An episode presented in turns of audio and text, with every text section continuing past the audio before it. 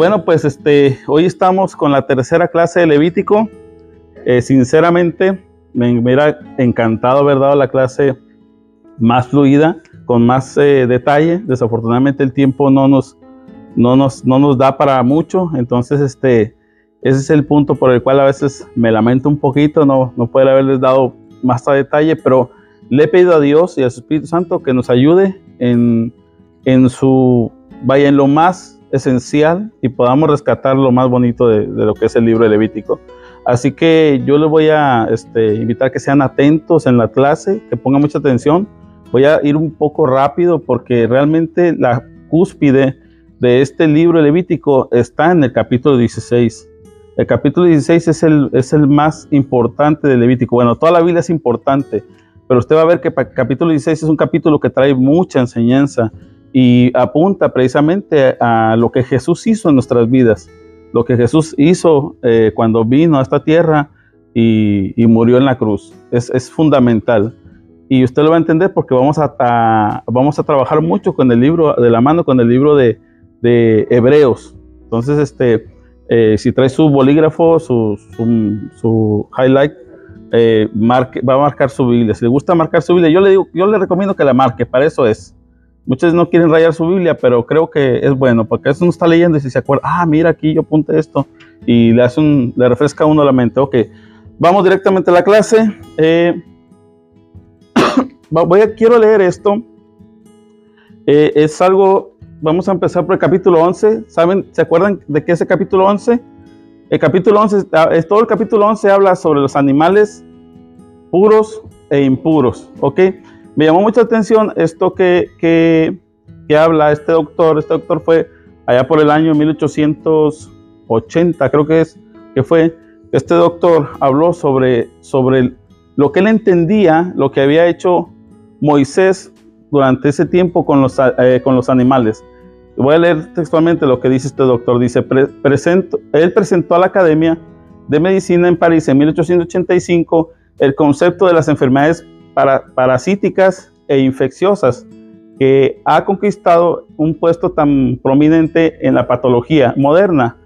Parece haber ocupado una gran manera en la mente de Moisés y haber, haber dominado todos sus reglamentos higiénicos, incluso incluyó, incluyó del régimen alimenticio judaico los animales que fueron particularmente propensos a los parásitos y siendo que es una en la sangre donde se propagan los microbios y gérmenes de las enfermedades infecciosas, manda entonces que, que tienen que ser desangrados antes de ser servidos para comer.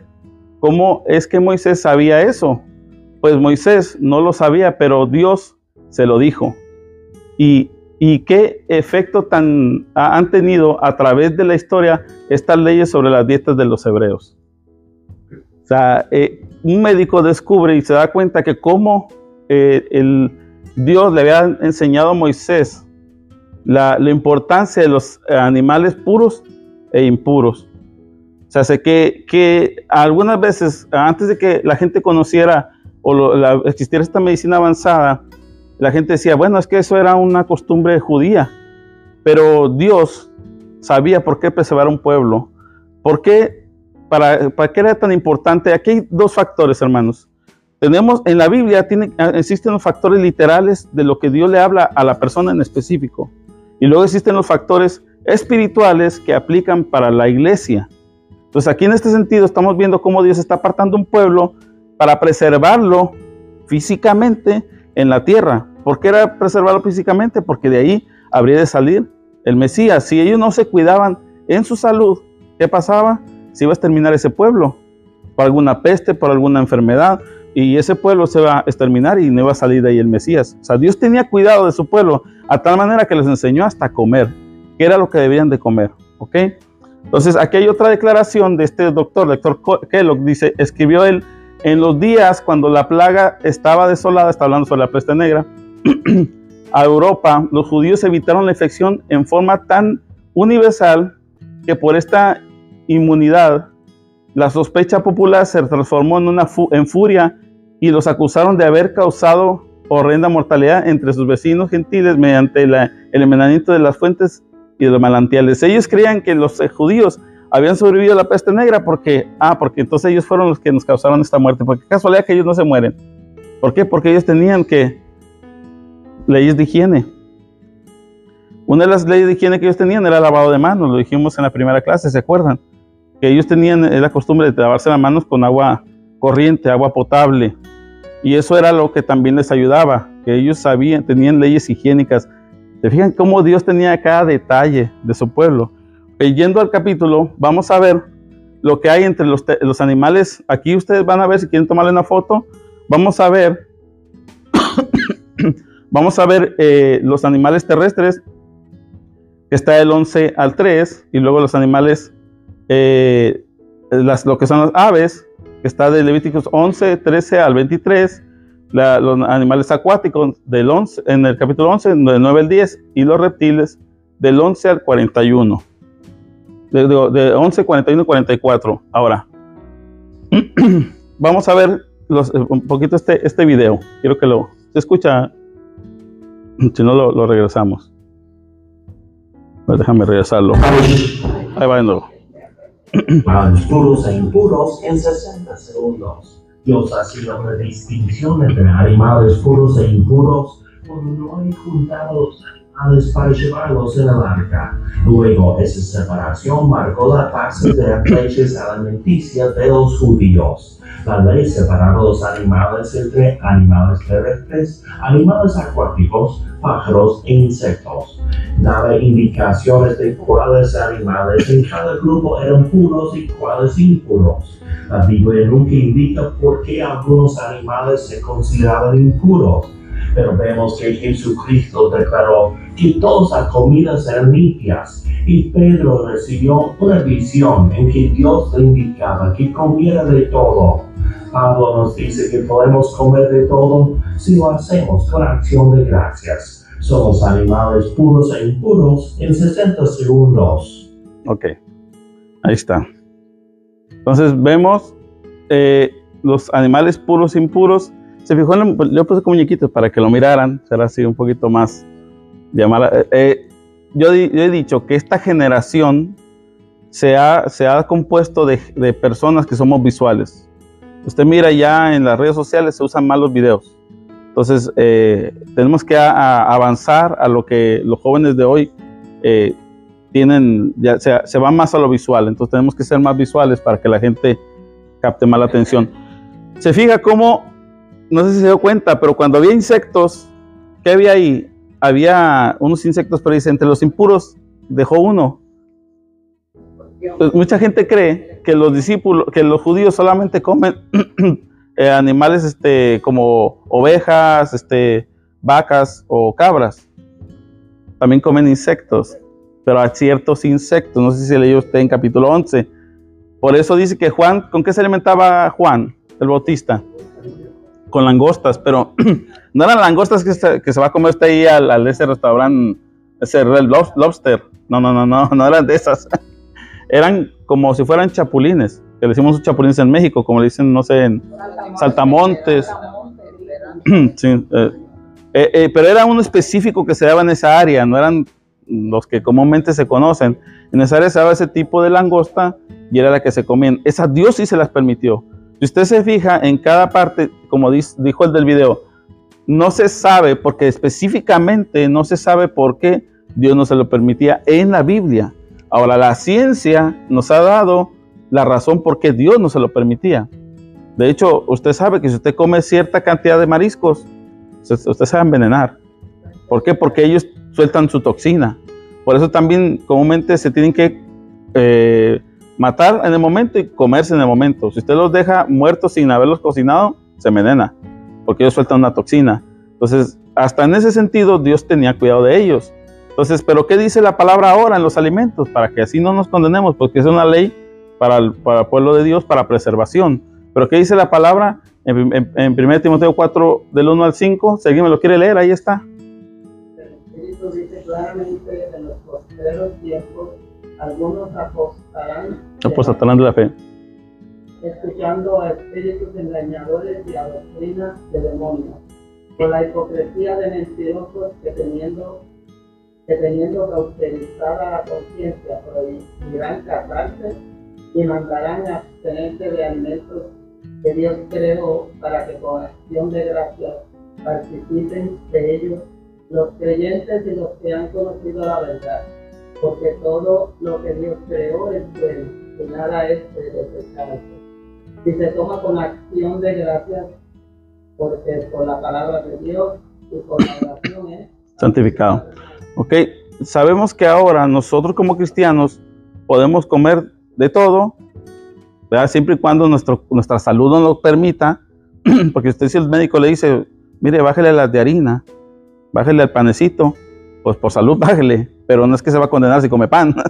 Entonces, eh, usted se va a cuidar por eso. Ahora entendemos el cerdo anteriormente no era, muy, era muy difícil comerlo porque eh, ahora por las leyes sanitarias, de hecho, digo, mi papá se dedicó mucho tiempo a esto cuando yo aún, pues mi papá no gustaba comprar y vender cerdos, porque el problema de los cerdos es que a veces tenían una enfermedad que le llaman, bueno, coloquialmente le llaman triquina, entonces la triquinosis, cuando ellos, ellos no se les nota, no tienen, sino que cuando iban al, matadero, el, ahí estaba el, veterinario, inspeccionaba el animal, si el animal tenía un grano en la parte adentro del paladar o de la lengua, pues ahí sabían que el, cerdo tenía triquinosis y era, no se podía comer. Un animal que estaba infectado, te lo comías, te mueres.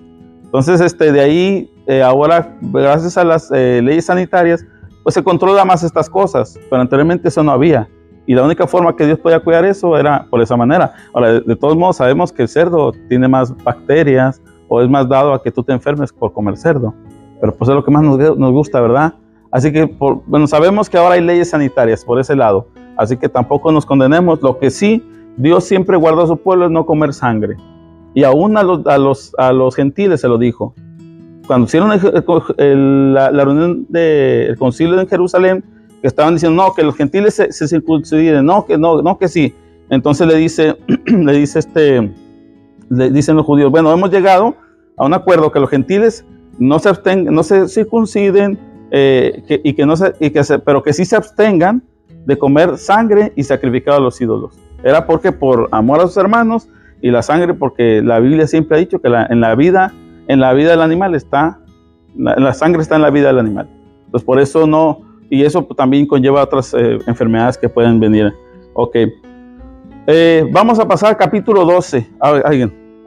Adelante, hermano. Entonces no se debe comer morcilla. bíblicamente, si aquí hay alguien, si hay alguien que cree que no le condena, está bien, pero bíblicamente yo entiendo, yo Francisco que esté leyendo la palabra, bíblicamente ya me he dado cuenta que lo dice a los gentiles y a los, y a los, a los, judíos. Para los dos es la misma ley. Ya si usted cree que eso, bueno, sería convicción de cada quien. Pero yo creo que la Biblia enseña que la sangre eh, no se debe de comer. No sé qué, qué piensa aquí el pastor en su... Bueno, yo he probado morcilla varias veces. pero eh, también que recuerde que era más para el testimonio, para la iglesia. por eso le digo, es como conforme lo vemos. Por mi parte, a mí no me gusta, para empezar, y lo otro sí yo siento, tengo mis ciertos... Adelante, hermano. Este, todo lo que entra a la boca, entra al estómago y ahí a la letrina. Sí. sí, sí, sí, pero aquí, aquí me refiero, yo lo que me estoy refiriendo a este punto es que la, que la sangre en sí, de todos modos, tiene ciertas cosas patológicas que nos pueden enfermar. A eso es lo que yo me refiero. Ok, que el tema de aquí que estamos hablando es que Dios preservó al pueblo ¿Para qué? Para que no sufriera alguna enfermedad. ¿Ok? A que no fueran exterminados por alguna enfermedad. Entonces, eh, ¿cómo vemos que la sangre en sí tampoco es, no es de hecho el cuerpo no la puede digerir tan fácil para empezar.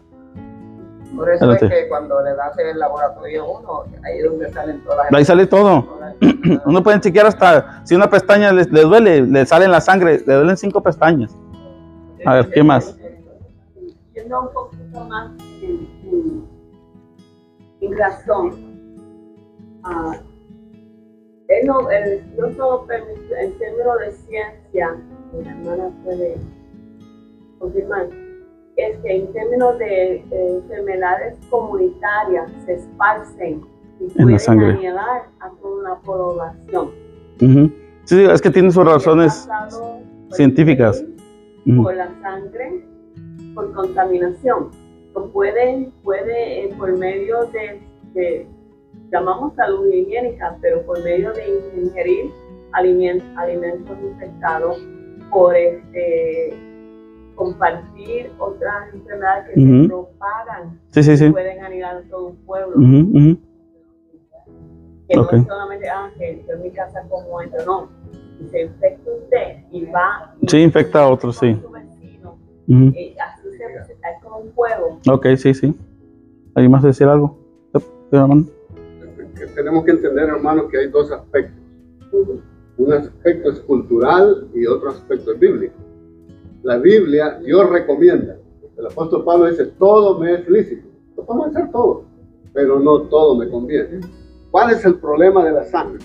El problema de la sangre es, usted la puede comer. ¿Le gusta la morcilla? Cómala. Ahora, médicamente, si se enferma, es porque, porque está ingiriendo algo que los médicos y la medicina dicen que no se debe de comer y Dios lo sabe. Ajá. Entonces Él lo dice. lo. Sí, sé a lo que me refiero. Y, Ujú. y el problema viene de cuando lo dicen desde el inicio, que no comamos animal ahogado. Y ahí vamos al punto de, de- de cultural. Cuando en muchos países, cuando se va a preparar la gallina, la agarran del cuello. y la, la Biblia dice que tiene que ser degollada. Sí, sí, degollada y sangrada. Entonces, si vamos a hablar del aspecto cultural, si usted se Ujú. come una gallina y fue ahogada, o sea, no fue degollada, la sangre está incluida en la carne. Entonces, bíblicamente, por eso que Dios lo recomienda. Sí, sí. Ahora, ahora vamos a hablar culturalmente. Yo sé que en muchos países, le digo por experiencia, mis abuelos degollaban, todo animal era degollado. Sí, mi, mi, mi Pero hay también. culturalmente países que no degollan, porque simplemente le tuercen el cuello y la sangre está acumulada. Ujú. Entonces ese es el problema. Eh, que Dios lo recomienda, Dios es sabio. Sí, Dios lo hace, o sea, todo tiene un propósito. Dios sabe más de lo que nosotros sabemos. Ok, vamos a avanzar porque sí tengo una, tengo una clase larga. El capítulo 12 habla sobre la mujer, de la purificación de la mujer durante, después de que da luz. Ok, voy a tocar poquito esto porque sí vamos a ir rápido, pero aquí en esta, aquí vamos a ver cómo la mujer se purificaba y me llamó mucho la atención. Son solamente ocho versículos del capítulo 12. Y en el capítulo 12 yo me encontré esto que me llamó mucho la atención, cómo ya Dios, por eso le digo, las leyes eran muy sanitarias. No solamente eran, ah, porque yo Dios lo digo, porque yo como Jehová Dios lo digo y así se va a hacer. No, tenía un propósito. Y este propósito era cuidar a su pueblo. Mire, la purificación de la mujer, si era niño, eran siete días de purificación. ¿Ok? Y en el verso 2 dice que eran 33, eh, eh, en el verso 2 dice 33 días más. En el verso 4 da un total de 40 días. La, comúnmente lo que le llaman a la mujer la dieta o la cuarentena, que es el tiempo que la mujer se, se, se, se- se está en un estado de cuidado eh, porque ella aún sigue eh, saliéndole sus, sus flujos que hay ahí por, porque el cuerpo está volviendo a la normalidad. ¿Ok? Pero también me llamó la atención de esto, hermanos, que la verdad yo busqué por todos lados, de verdad que fue un trabajo investigativo bien arduo y no encontré la razón en sí, eh, pero que la niña eran dos semanas, eran, o sea, 14 días, y eran este, en el 66 días de, de- después de, serán 66 más, más 7, entonces eran más días, eran más días del alumbramiento de la, de la mujer, a lo que se dice, que lo puse yo ahí, eh, que se basaba, dice, la prolongación del periodo se basaba en la noción de que después del alumbramiento tardaba más tiempo en el vaciamiento de la mujer. ok, aquí, bueno, hay- la mayoría son mujeres, saben el, el- el- el asunto, pero para los que somos hombres, quizás no lo entendamos. Pero una mujer, cuando después de que da luz, no solamente es que, que le va a salir ¿verdad? lo que aún le sigue quedando en su vientre, que es los flujos de sangre y coágulos, todas estas cosas, no. También hay- de que se tienen que reacomodar los órganos. ¿Por qué? Porque los órganos se mueven de su lugar. ¿Por qué? Por el espacio que ocupa. Irónicamente, las, las personas de antes, muchas personas de antes decían, miraban la barriga de la mujer y decían, tú vas a tener una nena. Y lo miraban, tú vas a tener un nene. Y dicen, ¿cómo las pega? ¿Cómo le atina? Bueno, porque se sabe, se sabe que de una forma se forma el estómago de la mujer. Cuando es nena se forma de una, de una forma. Y cuando es nene se forma de otra forma. irónicamente, eh, a veces eh, cuando es nena hay como que más líquido. No lo estoy diciendo porque yo no sé nada de medicina. Lo que pudimos entender y lo que se puede entender porque yo investigué por todos lados y no encontré una razón científica por qué Dios les había dicho que este era el tiempo de la purificación, pero había una razón. La verdad no se las podría decir porque no la encontré. Si alguien aquí, el pastor alguien se lo sabe, pues se lo agradecería, pero yo no encontré.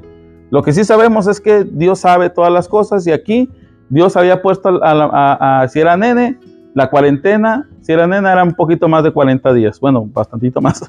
Entonces, este, 80 días. Eh, algunos otros dicen, estuve buscando, que era por la tradición, que porque era la mujer y como la mujer daba vida y la nena si era nena también daba vida, eran los 40 de la nena y los 40 de la mamá. Puede ser, pero no hay una, una, razón, una razón cierta que era. Ok, vamos al, a, ¿alguna duda de eso? Ok, bueno, vamos al capítulo. Bueno, aquí vamos a ver, un poquito antes de eso, vamos a ver en Lucas 2, 21 al 24, que dice, cumplidos los ocho días para circuncidar al niño, le pusieron por nombre Jesús. Ese es cuando prestaban a su Señor Jesucristo, el cual le había sido puesto por el ángel antes de que fuese concebido, y cuando se cumplieron los días de la purificación de ellos, conforme a la ley de Moisés, le trajeron a Jerusalén para presentarle al Señor, como está escrito en la ley del Señor. Todo varón que abriera matriz será llamado santo al Señor, y para ofrecer conforme a lo que dice la ley del Señor, un par de tórtolas y dos palominos. ¿Ok? Aquí la ley, nomás quiero enfocar un poquito aquí en esto, la ley decía que tenían que llevar para la purificación, era un animal, eran dos animalitos, dice dos tórtolas y dos palominos. Ok, las, las tórtolas eran para expiación, para holocausto, holocausto, porque el holocausto es, es eh, una ofrenda. Ok, holocausto es una ofrenda y eh, las, los palominos era para expiación. No por el niño, porque dice que, todo varón, dice todo niño, será, será llamado santo al Señor. O sea, los niños, una bendición que dice la palabra, herencia de Jehová son los hijos. O sea, es una bendición tener un, bebé. Pero más que nada era de la mujer que presentaba su ofrenda. O sea, María, por eso la Inmaculada Concepción de María, pues no lo creemos porque ella misma vino y presentó esta ofrenda y no fue por Jesús, fue por ella. Pues ella nació con pecado, como algunas eh, otras religiones dicen que María nació sin pecado. No, María nació con pecado. Tanto que llevó dos, dos, dos este, animalitos para sacrificio por el perdón de pecados de ella. Que dígame, hermano. Ah, ¿Esto era por el nacimiento del primer varón o por el nacimiento de todo varón? Cada, vez que varón o hembra, cada vez que nació un bebé, no más que obviamente eh, si era nena, pues no se iba a circuncidar, ¿verdad? Pero si era de tomos, se daba, se presentaba delante de Dios aunque se enfatiza más del varón, pero tomo la nena también se presentaba. Pues era una, herencia de Jehová. Dice, son los hijos, no dice, herencia de Jehová son los varones, no, son los hijos. Nene o nena son bendición de Dios. Ok, vamos a capítulo 13 y 14. Digo, voy rápido porque sí, eh, tengo que avanzar. Ok, las leyes de la lepra. Ok, había las leyes para la lepra, lepra en personas, en las personas, lepra en las prendas y artículos y lepra en las casas. la lepra tenía diferentes, este, diferentes, se, propagaba por todos lados. Pero vamos a ver qué es lepra. Vamos a ver qué es lepra. ¿Ok? La palabra lepra viene del término genérico en la Biblia que se aplica en una variedad de enfermedades de la piel que van desde psoriasis hasta la verdadera lepra. Sus síntomas abarcan desde manchas blancas en la piel, pasando por ampollas que supuran hasta llegar a perder dedos o extremidades. O sea, la lepra, había diferentes tipos de lepra. La palabra traducida del hebreo al, español es azotado. O sea, estas enfermedades le llamaban como un azote. Pero estas enfermedades, eh, muchas personas piensan que lepra es lepra. Para ellos, lepra era cualquier tipo de enfermedad cutánea. Por eso, si usted lo leyó, que era, sí es bastantito, no sé si se dieron cuenta que lo leían y dice esto, pero me dice aquí que la lepra, pero que si tiene mancha blanca, pero que si tiene llaga, que si la llaga está seca, que si la llaga ya se cerró, que si el pelo se vuelve blanco, que si el pelo ya, si la persona se convierte toda blanca. Y tú ibas viendo cómo el sacerdote tenía que tener la, habilidad para poder, para poder discernir o ver, entender la enfermedad según venían, lo presentaban lo miraba y decía, siete días a la casa, lo metían en la casa encerrado solo, aislado. Y luego venían otros siete días y lo miraban y decían, bueno, eh, le falta un poquito, lo dejaban otros siete días.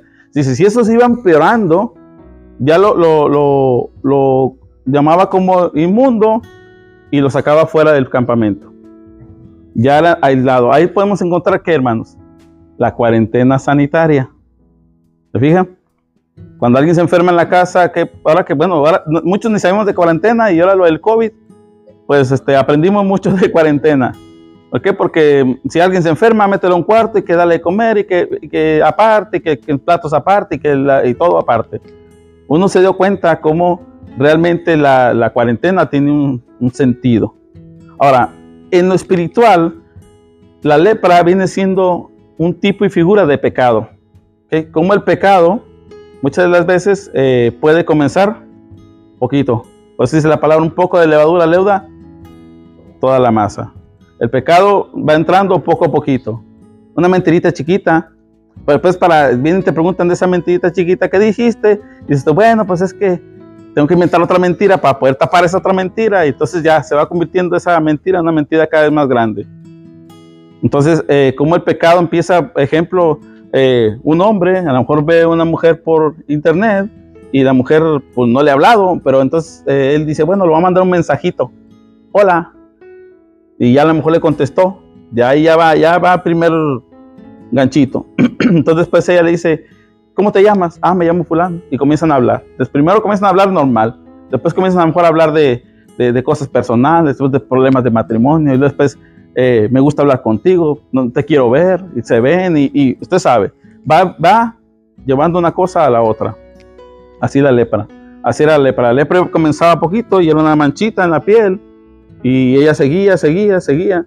Ahora, ¿cómo se aislaba esa persona? Si nosotros vamos en sentido de la iglesia, si usted es un hermano, usted lo ve que ese hermano está pasando por dificultades de, su pecado, usted tiene que llamar a ese hermano. Dice el hermano, venga, yo veo que usted está, mire, tenga cuidado, hermano. Ah, es que yo me, es que andaba tomando un café con la hermana, pero es que no es su esposa. Sí, pero es que nos llevamos muy bien. No, no, no. No. Cuidado, porque eso puede ser un peligro. No, no, hermano. No, es que yo me mensajeo mucho con la hermana fulana. No, no, no, no. Ah, si va a mensajearse, que sea junto con su esposa. Tenga cuidado. Tenga cuidado. ¿Por qué? Porque son cosas que poco a poquito van llegando. Así es como empezaba la lepra. ¿Ok? Ahora, eh, bueno, en cuanto a la lepra, vamos a alguien que me pueda leer Levítico 14, del 25 al 32, porque si es una. Levítico 14, 25 al 32. El sacerdote la mirará, la mirará si el pelo se hubiere vuelto blanco en la mancha, 25 al 32.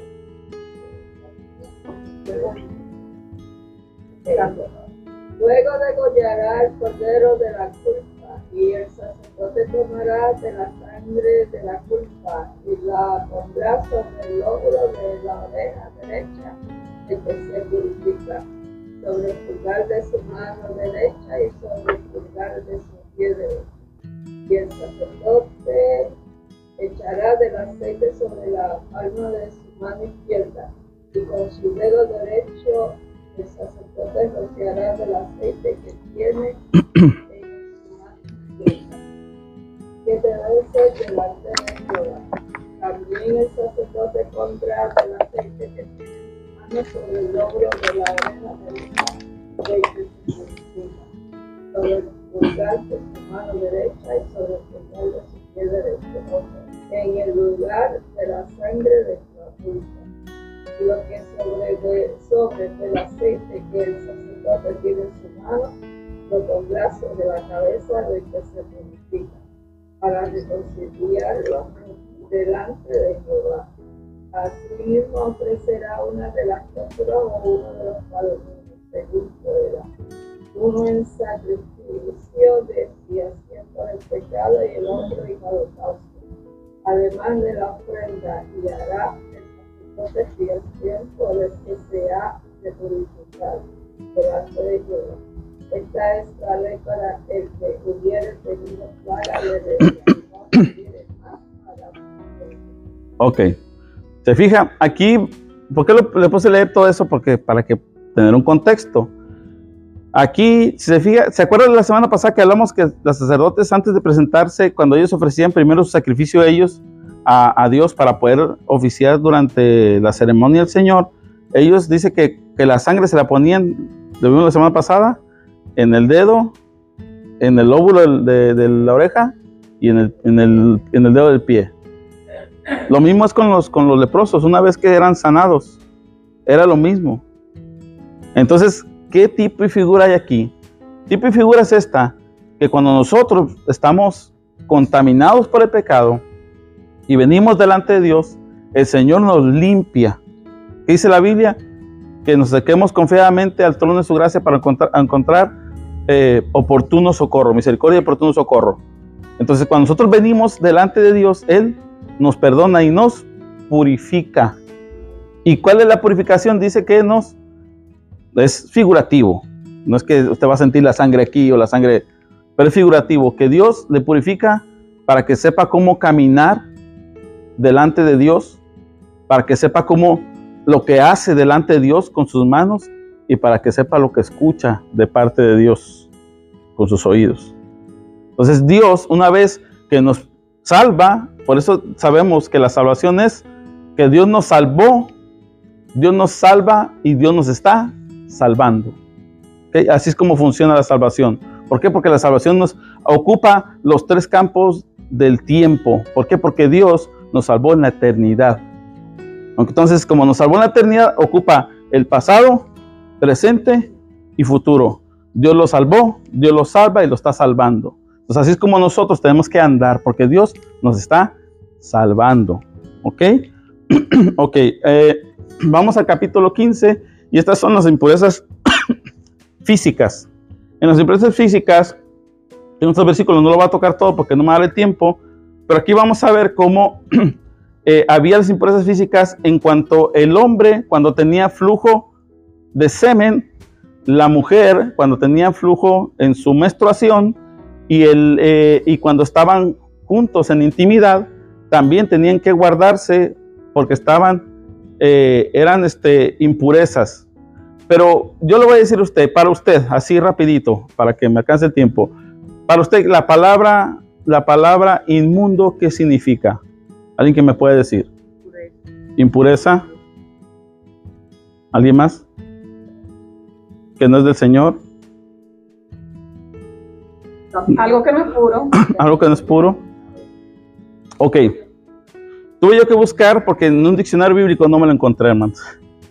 En un diccionario bíblico no me encontré la definición etimológica de la palabra. ¿Qué es etimológica? Es cómo se, ella se formó. Ok, por eso se llama la etimología de las palabras. Yo estoy buscando la palabra etimológica de inmundicia y no la encontré en el diccionario bíblico. Lo encontré en una, en una, en una Real Academia de, de, la- de de las lenguas eh, etimológicas. Y ahí encontramos que la palabra inmundo, y me puso como ejemplo la palabra invierno. ¿Por qué? Porque verno es lo que es, en este caso, primavera es primer invierno. Y luego sigue eh, primer eh, verano, por haber dicho, primavera, primer verano. Y luego sigue el verano. Bueno, pues el invierno es sin verano. Eso es invierno, sin verano. Pues entonces decimos, ok, entonces la palabra es inmundo, es sin mundo. dices, bueno, me quedo todo así como que, no, no, me halles- no, no le hallo sentido. Pero entonces nos damos cuenta que la palabra mundo en el griego es cosmos, de la palabra donde viene la palabra cosmético. Y la palabra cosmético es algo bello, algo bonito. Entonces, según Aristóteles, eh, la tierra o todo lo que estaba creado era bello. Entonces, algo que era, eh, entonces vamos a, saber que cosmos es bello y, y inmundo es sin belleza, pero no belleza de atractivo, si era algo que no era bonito, era algo eh, no deseable. Bueno, ahora le digo yo, ¿a poco para una mujer el tener flujo de sangre es deseable? No. ¿A poco alguien que tenga flujo de semen es deseable? No, no era limpio. Eso es a lo que se refiere. Pero no quiere decir que sea algo inmundo que Dios rechace así. Y le voy a decir por qué. Porque Dios, eso es lo más tremendo. Cuando Jesús viene, cuando Jesús viene a la tierra, rompe con esos paradigmas. Y se lo voy a poner de ejemplo. No voy a ir a los textos porque vamos a tardarnos, pero ustedes los conocen. Cuando Jesús viene a la tierra, primero que hace, sana a leprosos. Eran inmundos. Primero que nada. Segundo, ¿a quién más sanó? Que era inmunda. ¿Y qué hizo? ¿Qué hizo?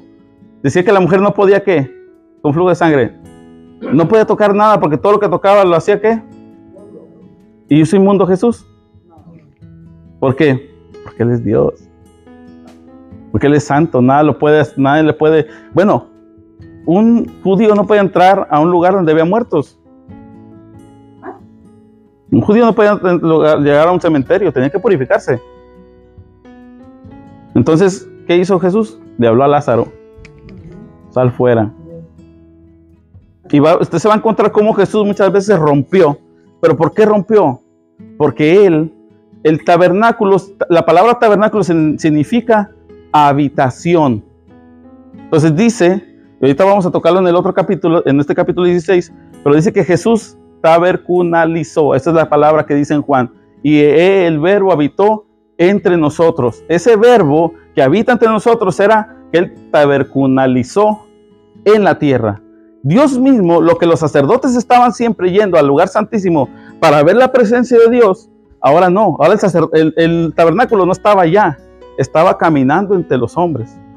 Se acuerda que, y vamos a leer más adelante, pero más adelante usted se va a dar cuenta que la ley decía que no se podían meter hombres cojos, hombres enfermos, hombres si le faltaba un pie, una mano, si le faltaba un testículo, nada de eso podían entrar. Nada de eso podían entrar al, lugar santísimo. Pero Jesús vino y sanó. La misma presencia de Dios, el Dios vivo y verdadero, vino y sanó a los cojos y a los enfermos. O sea que ya, ya no, por eso les digo, ya no está, ahora Dios ya no está llamando desde un tabernáculo. Ahora Dios está llamando por medio de su Espíritu Santo a la gente. Y en ese momento Jesús estaba llamando, Dios mismo se estaba presentando hacia los hombres. Por eso dice que vimos y vimos al, ¿cómo dice ese texto? Y vimos al, unigénito como en su esplendor y su belleza, en su gloria. ¿Por qué? Porque es Dios mismo caminando entre nosotros. Maravilloso, ¿no? Hermosísimo. Cómo Dios rompió con un paradigma que tenían los judíos. Que era que ellos decían, no, es que no podemos, no podemos hacer esto, no podemos lo otro, porque es inmundo. No entendían el, realmente cuál era la gracia y la misericordia de Dios, pero para eso vino Cristo Ok, vamos a leer Levítico 16 del 1 al 2. Dice, habló Jehová a Moisés después de la muerte de dos, hijos, Aarón, cuando se acercaron delante de Jehová y murieron. Y Jehová dijo a Moisés, di a Aarón, tu hermano, que no en todo tiempo entre en el santuario detrás del velo, delante del propiciatorio que está sobre el arca, para que no muera, porque yo aparecer, apareceré en la nube sobre el propiciatorio. ¿Cada y cuándo? Cada año. Ok, ¿Se acuerda que la vez pasada hablamos sobre el pecado de estos muchachos que murieron por el fuego extraño? ¿Se acuerdan? Pues bueno, desde ahí Dios dijo, bueno, por eso yo le dije ese día, hermana, que ellos no iban a entrar, hermana, Felicia, ¿se acuerda? Que, ellos, que, ese, que ese castigo, ese fuego extraño también fue porque no entraron cuando Dios se lo dijo. ¿Por qué? Por eso, por eso el, mismo Señor le dice a, Moisés que, que, acerca de la muerte, que ahora había de haber, ser un día, un día específico, un tiempo. No en todo tiempo, que no en todo tiempo entre a el santuario. No es cuando les dé la gana, es cuando yo lo diga. Y ahora no, ahora que dice la Biblia que tenemos acceso libre a su presencia, al lugar santísimo. Ahora vino a ser donde hace morada ahora Dios. ¿Dónde está haciendo morada ahora Dios? ¿Aquí en la iglesia? No, dentro de nosotros. Aquí somos iglesia, aquí está Dios porque nosotros estamos aquí. Pero usted se va, dicen, Señor, pues este, tú te quedas aquí. No, el Señor se queda aquí, se va con usted porque está dentro de usted. ¿Y sabe cuál es el problema, hermano? Que es que si usted lee las leyes de Levítico, usted ve la reverencia para entrar a la presencia de Dios. Le tenían miedo al pecado. Yo ayer escuchaba un mensaje, decía el predicador, si usted tan solo supiera cómo Dios aborrece el pecado, usted entendiera lo que es ser santo. Pero como usted no siente lo que es aborrecer el pecado, usted dice, ay Señor, ayúdame, pero si te dan el brequecito de pecar, pecas. No aborreces el pecado. Si lo aborrecieras, fueras más santo. Pero no lo aborreces como Dios lo aborrece. Entonces, eh, ahora lo hacemos tan fácil porque estamos bajo la gracia que no nos damos cuenta lo difícil que era estar en la presencia de Dios. Pero ahora Dios hace presencia dentro de nosotros y aún así no nos importa. Pecamos con gusto y gana como si Dios no estuviera dentro. Por eso dice la palabra, no contristéis el Espíritu Santo. ¿Cómo lo contestamos cuando pecamos? Porque Dios está dentro de nosotros y ese Espíritu es una persona, es Dios y se contrista. Por eso a veces eh, dejas de, venir a la iglesia porque estás en pecado y lo dejas, dejas, dejas, dejas. de un momento donde ya está, hablas malo. ¿Por qué? Porque has contristado totalmente el Espíritu Santo. Ok, vamos a... Eh, la expresión era cada año y era, era para todos. ¿Ok? Ya me pasé. Sí, ya me quedan cinco minutos. Entonces, eh, la expresión era para todos. Yo les voy a dejar los versículos, ustedes van a leer en la casa. Si quieren, le toman fotos porque no me va a dar el tiempo. Pero la expresión era para todo el pueblo. Según la palabra, era cada año. Jesucristo vino una vez y para siempre. Ok, dice aquí que era cada año para el pueblo de Israel. Ese, ese sacrificio, aquí vamos a leer estos versículos, no los vamos a leer, pero por favor tómale foto, pues no voy a alcanzar a leerlos, voy a tratar de explicarlos. Eh, Jesucristo nos introduce un nuevo pacto. Antes era cada año, Jesús ahora vino para hacer el sacrificio para siempre. Sabe que en aquel tiempo el pueblo pedía perdón por los pecados. ¿Cuáles pecados? ¿Los pasados, los presentes o los futuros? No. No, los, judíos ofrecían, por eso le pedí que lo lea, porque no me alcanzar el tiempo, pero tómale foto y léalo. Si no, como que lo vamos a subir al grupo de la iglesia para que los tenga. Voy a subir todas estas diapositivas. Cuando el pueblo pecaba, el pueblo ofrecía por los pecados que había hecho en el pasado. Y después, por eso se hacía cada año. Porque si se hacía, imagínense, si hacían sacrificio por los pecados futuros, pues habían hecho un solo sacrificio. Pero lo tenían que hacer cada año. Entonces, cada vez que ellos pecaban, pero llegaron a una mala costumbre. No sé si les suena eso. Acabo peco y voy y me confieso. Acabo peco y pido perdón. Al cabo dice la palabra que abogado tenemos para con Dios el Padre, Jesucristo el justo. Así estaban los, discípulos, los, los, judíos. Y dijo, ¿qué dijo el Señor que decía? Sacrificios, ya no quiero. Estoy harto de la sangre, de los machos cabríos, de los becerros. Estoy harto. Ya no quiero sacrificios. ¿Qué dice que quiere? ¿Qué? Obediencia. ¿Por qué? Porque ellos llegaron a un punto que decían, ah, acabo que pues peco y voy y me presento. Y llego un becerrito y no tenían ni siquiera miedo. que llega un momento donde decían, total es una vaca, total es una cabra, es una paloma. ¿Qué tanto es eso? No, Dios les había dicho que muriera un animal, pero para que tuvieran compasión. Porque decían, wow, ¿cómo ese pobre animalito va a llevar la culpa por, lo tremendo que soy yo? Pues no les importaba. Decían, ah, ok. Por eso Dios dijo, ya estoy harto, ya no quiero más sacrificios. Entonces viene el Señor, y aquí vamos a ver en estos textos, si usted lo va a leer, Hebreos 9, 7 al 15, Jesús es un mediador del nuevo pacto. En Hebreos de 9, de 9, 23 al 28, Dios hizo, Jesús hizo el sacrificio perfecto. Ya no hay otro sacrificio más que hacer. ¿Por qué? Porque Él vino a hacer ese sacrificio. En Hebreos 10, 13 al, 3 al 8, el antiguo pacto exigía un sacrificio anual por todo el pueblo. En Hebreos 10, de 14 al 19, tenemos el acceso al lugar santísimo que es Dios morando en nuestros corazones, que dicen 2 Corintios 6, 19 al 20. ¿O ignoráis que vuestros cuerpos es templo del Espíritu Santo, el cual está en vosotros, el cual tenéis de Dios y que no, y que no sois vuestros? Se fija que ahora eh, nosotros somos tabernáculos caminando, tabernáculos con dos patas. somos tabernáculos delante de Dios. Entonces, eh, aquí vamos a ver, yo lo voy a, digo, me hubiera gustado leerlos, pero no lo voy a poder leer, léalos en la casa. Pero yo, yo lo que le quiero decir de esto es que tenemos un mejor sacrificio. Hebreos, hermano, yo le voy a decir esto. Por favor, anótelo, anótelo. Le voy a pedir, le voy a poner de tarea para el próximo domingo. Esta sí es una tarea. Lea capítulo 16 de Hebreos, aparte de los que va a leer. lea 16 y luego lea eh, perdón, 16 de, Levítico, lea el 16 de Levítico y lea 9 y 10 de Hebreos. Y usted va a decir, de- si, usted no, si usted no me viene con una buena noticia, usted no comprendió. Y si no, aquí yo le explico. Pero lo que dice ahí es poderosísimo. Usted va a entender en amplitud lo que es la gracia de Dios. O sea, va a ser, a mí me voló la cabeza. Y lo he leído, hermanos, he leído Hebreos y lo he estudiado. Pero nunca había estudiado Levítico con Hebreo junto. Y es una cosa, por eso les dije, el, libro de Levítico, el capítulo 16 es la cúspide de ese libro. Y es como, usted va a leer, parece que es una historia continua.